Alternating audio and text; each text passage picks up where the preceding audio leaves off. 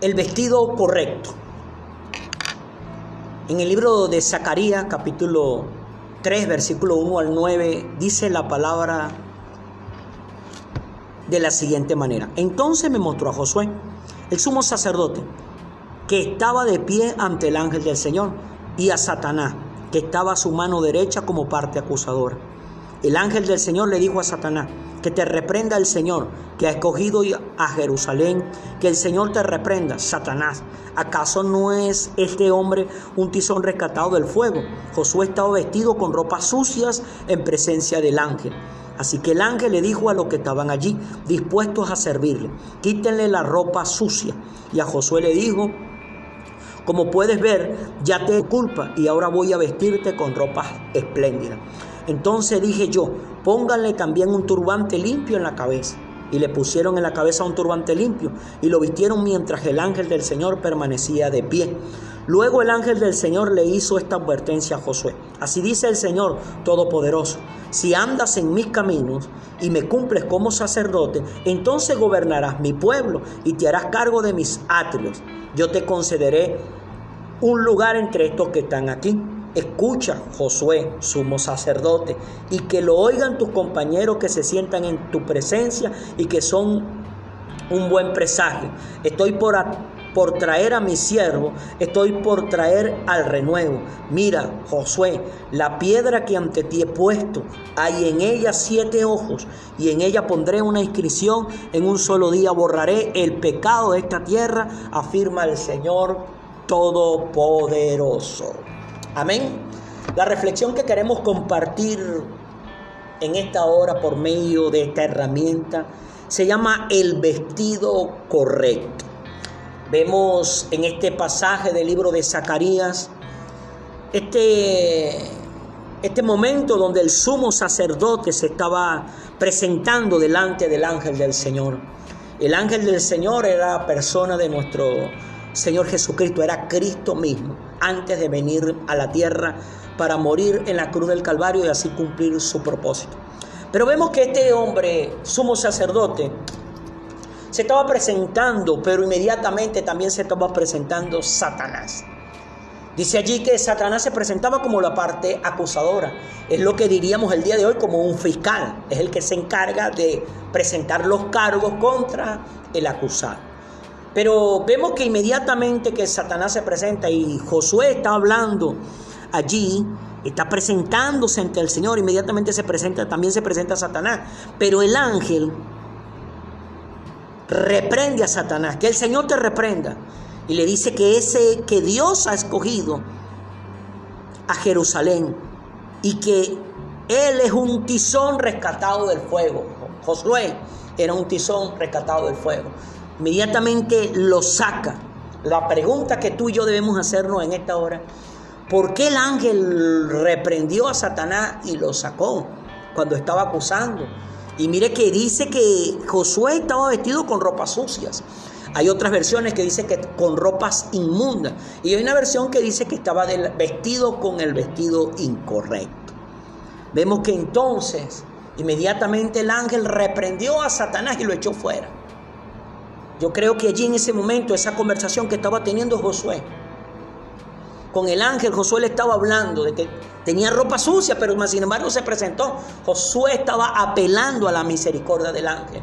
Y por eso vemos que inmediatamente el ángel reprende a Satanás y lo echa de ahí.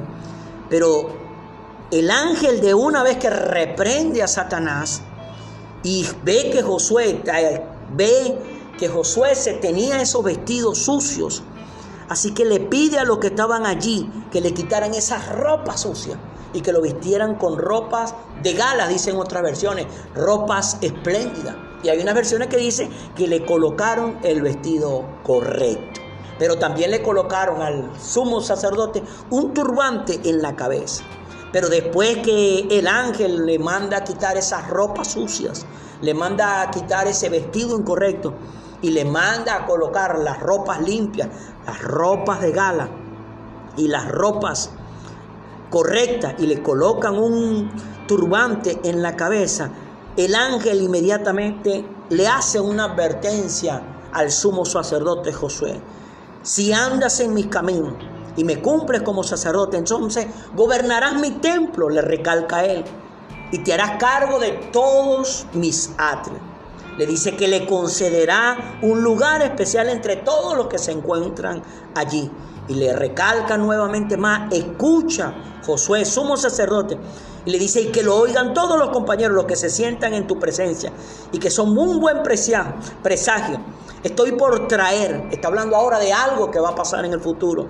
Estoy por traer a mi siervo, estoy por traer al renuevo. Estaba hablando que iba a venir un renuevo. Mira Josué, la piedra.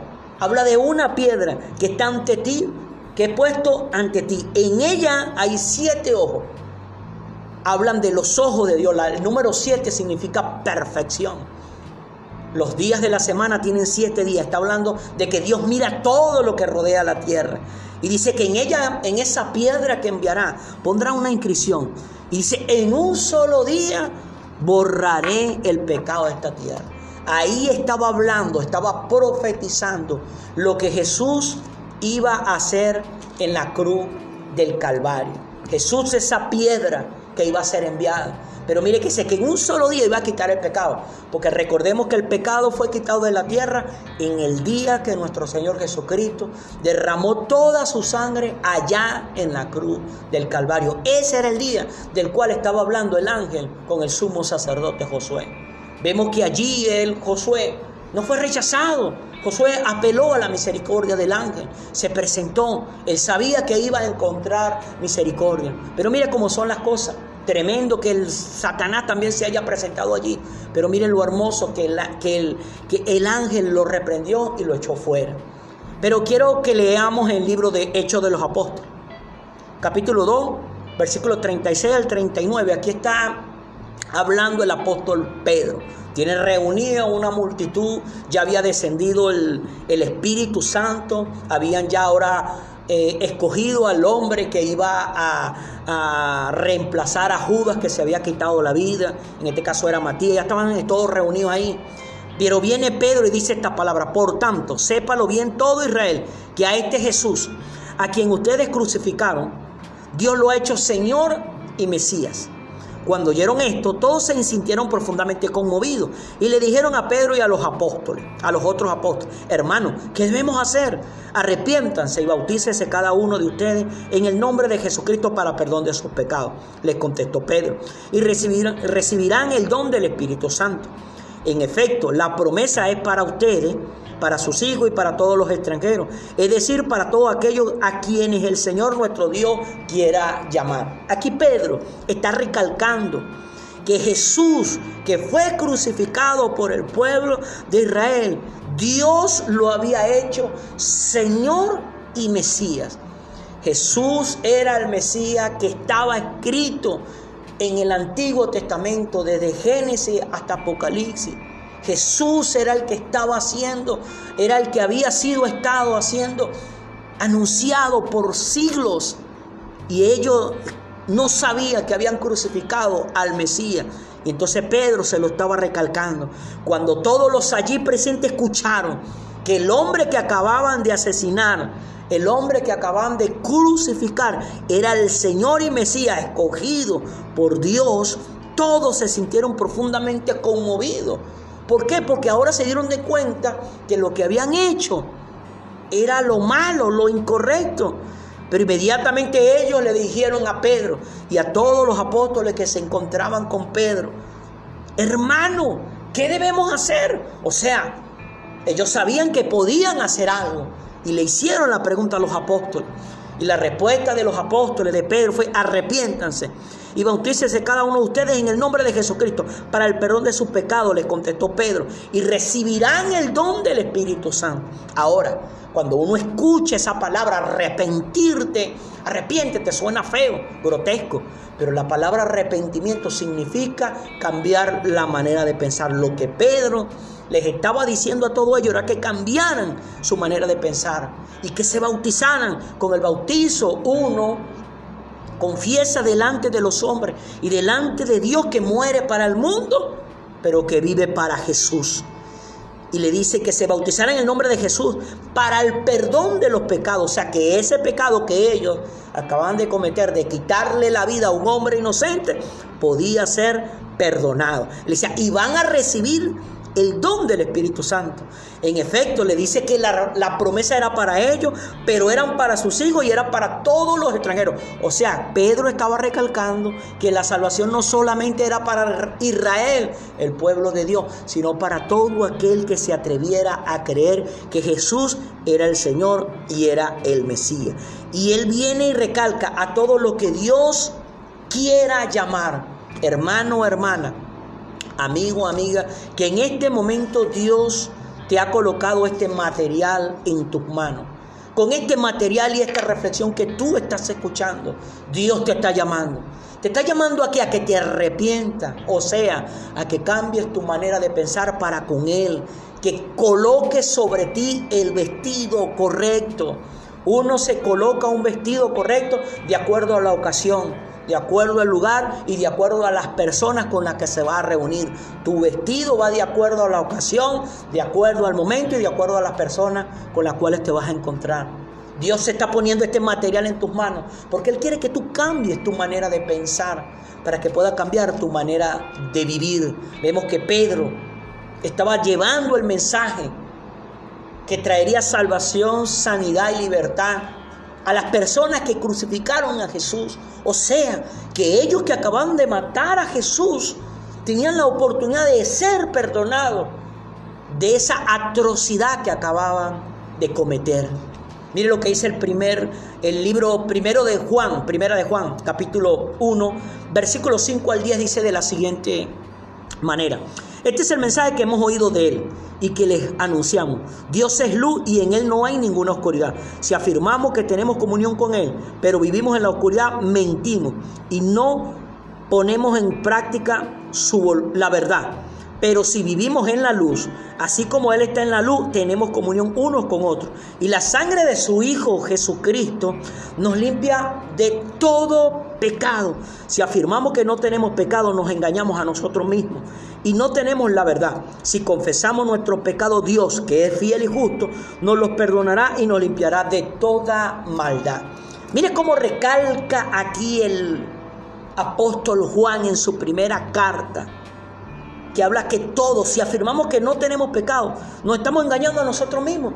Cuando nosotros hablamos de pecado, inmediatamente pensamos que es adulterio, fornicación, robo, atraco, homicidio. Pero eso no solamente es pecado, eso es pecado, pero también es pecado. Las palabras que salen de nuestra boca que son incorrectas. A veces esos sentimientos que tenemos en lo profundo de nuestro corazón. Porque pensamos con lo que pensamos, Pecamos con lo que pensamos, con lo que hablamos, con lo que vemos, con lo que oímos, con lo que hacemos y aún los lugares a donde nos encontramos. Todas esas cosas son pecados. Y aquí está diciendo el apóstol hay personas que afirman que no tienen pecado porque no hacen, no cometen adulterio o porque no roban o porque no tienen, no cometen un homicidio, le quitan la vida a otro ser humano. No, pecado es todo aquello que ofende a Dios. Y muchas veces los pensamientos ofenden a Dios. Muchas veces, muchísimas, pero muchísimas veces, palabras ofenden a Dios. Pero mire lo bonito que dice el versículo 9. Dice que si confesamos nuestros pecados, Dios que es fiel y justo, nos los va a perdonar. Ahora quiero unir este pasaje de primera de Juan, ese capítulo 1, versículo 9, con el pasaje de Zacarías capítulo 3, donde el ángel tenía enfrente al sumo sacerdote Josué, pero también tenía enfrente a Satanás. Josué tenía las ropas sucias, tenía el vestido incorrecto y Satanás lo estaba acusando por la condición en la cual el sumo sacerdote se encontraba. Note que si era verdad que él tenía las ropas sucias y por eso Satanás lo estaba acusando. Ahora aquí, en la primera carta del apóstol Juan, donde dice que si confesamos Hermano, porque mientras tú y yo no confesemos nuestro pecado, Satanás tiene poder y derecho legal para actuar en nuestras vidas, en lo que somos, en lo que tenemos y en todo lo que representamos. Pero cuando tú y yo inmediatamente confesamos nuestro pecado, Satanás queda anulado. Satanás queda sin fuerza. Satanás queda inhabilitado para atacar nuestras vidas. Porque dice que si confesamos nuestro pecado, dice que Dios es fiel. ¿Tú crees que Dios no sabe lo que tú hiciste? Claro que lo sabe, pero Él necesita que tú se lo confieses. ¿Tú crees que Dios no sabe lo que yo he hecho? Claro que lo sabe, pero necesita que yo se lo confiese. ¿Por qué? Porque al confesarlo, inmediatamente Dios activa su fidelidad y activa su justicia. Su fidelidad, que sus palabras se, se cumplen. Él dice, si confesamos nuestro pecado, entonces tú lo confiesas, Él activa la fidelidad, pero se activa la justicia. La justicia es que si lo confesamos somos perdonados. Todo pecado confesado es pecado perdonado, pero mientras no lo confesemos no será perdonado. Entonces la justicia de Dios no puede activarse. Dios no puede reprender, reprender a Satanás si tú no le confiesas tu pecado. Nota que aquí dice, si confesamos Dios, que es fiel y justo, nos va a perdonar el pecado, pero dice que nos va a limpiar de la maldad. O sea, la consecuencia será borrada pero tienes que confesarle a Dios tu pecado. Hermano, hermana, si tú ya le has entregado tu corazón a Jesucristo, pero todavía sigues teniendo luchas y pruebas con cosas que tú sabes que no están correctas delante de Dios y te sientes acusado, te sientes indigno, te sientes sucio, te sientes inmundo, yo te recomiendo acércate a Dios. Porque así como el sacerdote se pudo acercar con las ropas sucias, tú también te puedas acercar con esas ropas sucias del pecado, con el vestido incorrecto. Pero tienes que acercarte para que ese vestido incorrecto Dios te lo quite a través de su amor. Porque recuerda que Jesús en la cruz del Calvario, cuando murió, esa sangre nos da el derecho de poder entrar delante de Dios con la vestidura sucia, con la ropa incorrecta. Pero cuando entramos y confesamos que tenemos ese pecado, Él inmediatamente nos quita esa ropa sucia. Él inmediatamente nos quita ese vestido incorrecto, pero nos coloca el vestido correcto. Pero la clave es que te acerques. La clave es que lo confieses para que Dios pueda actuar, activar su amor y su justicia. Y Satanás, que el Señor lo reprenda, quedará anulado en cuanto a lo que está atacando contra tu vida. El vestido correcto.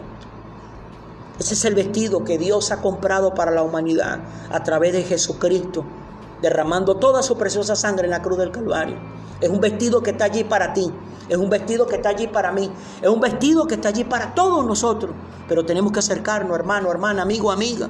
Tal vez en este momento tú no te has querido acercar. Porque ahorita vienes y estás pensando, pero es que yo hice esto, pero es que yo hice aquello. Todos esos pensamientos que vienen a, a atacar tu vida, todos esos sentimientos que vienen a atacar tu vida de culpa, los está poniendo Satanás. Porque a Satanás no le conviene que tú confieses tu pecado. Porque él sabe que si tú confiesas tu pecado delante de Dios, el poder de la misericordia, de la sangre derramada en la cruz del Calvario, se activa inmediatamente sobre ti.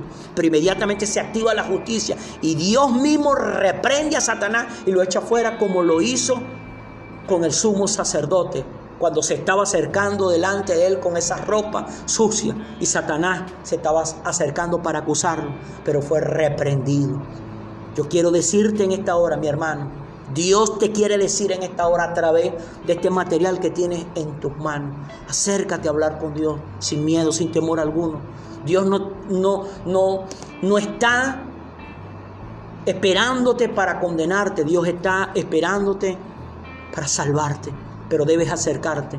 Tal vez la vergüenza te esté atacando en tu corazón. No, acércate que Dios te está esperando. Jesús en la cruz del Calvario sus manos fueron atravesadas por unos clavos y sus manos botaron sangre. Esa sangre representa que todas las acciones son borradas, las incorrectas.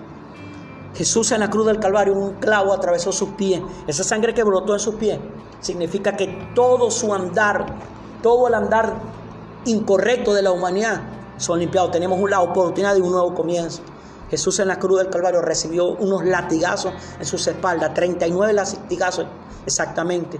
Esos latigazos que arrancaron la piel de sus espaldas, que causó ese dolor, es porque Él se llevó toda enfermedad en esa cruz, con esa sangre que salió de sus lomos. Jesús en la cruz del Calvario le arrancaron la barba. Su rostro estaba ensangrentado. Eso representa la vergüenza. Esa sangre que brotó de su rostro es para quitar tu vergüenza y mi vergüenza. Nunca más tendrás vergüenza por el color de tu piel, por la fisionomía de tu cuerpo, por el lugar donde naciste, por la sociedad donde te criaste. Nunca más tendrás vergüenza. Jesús en la cruz del Calvario llevó una corona de espina. Eso representa la corona de miseria. Pero Él se quitó la corona de gloria para ponerse esa corona de miseria, para que tú y yo nos pusiéramos la corona de gloria. La pobreza está en nuestros pensamientos, no, en nuestra cuenta bancaria ni en nuestro bolsillo, porque las riquezas están para nosotros, colocando en nuestras vidas la corona de gloria, porque la corona de miseria se la llevó Jesús con esa corona de espina en su cabeza. Pero también una lanza atravesó el corazón de Jesús y abrió su costado.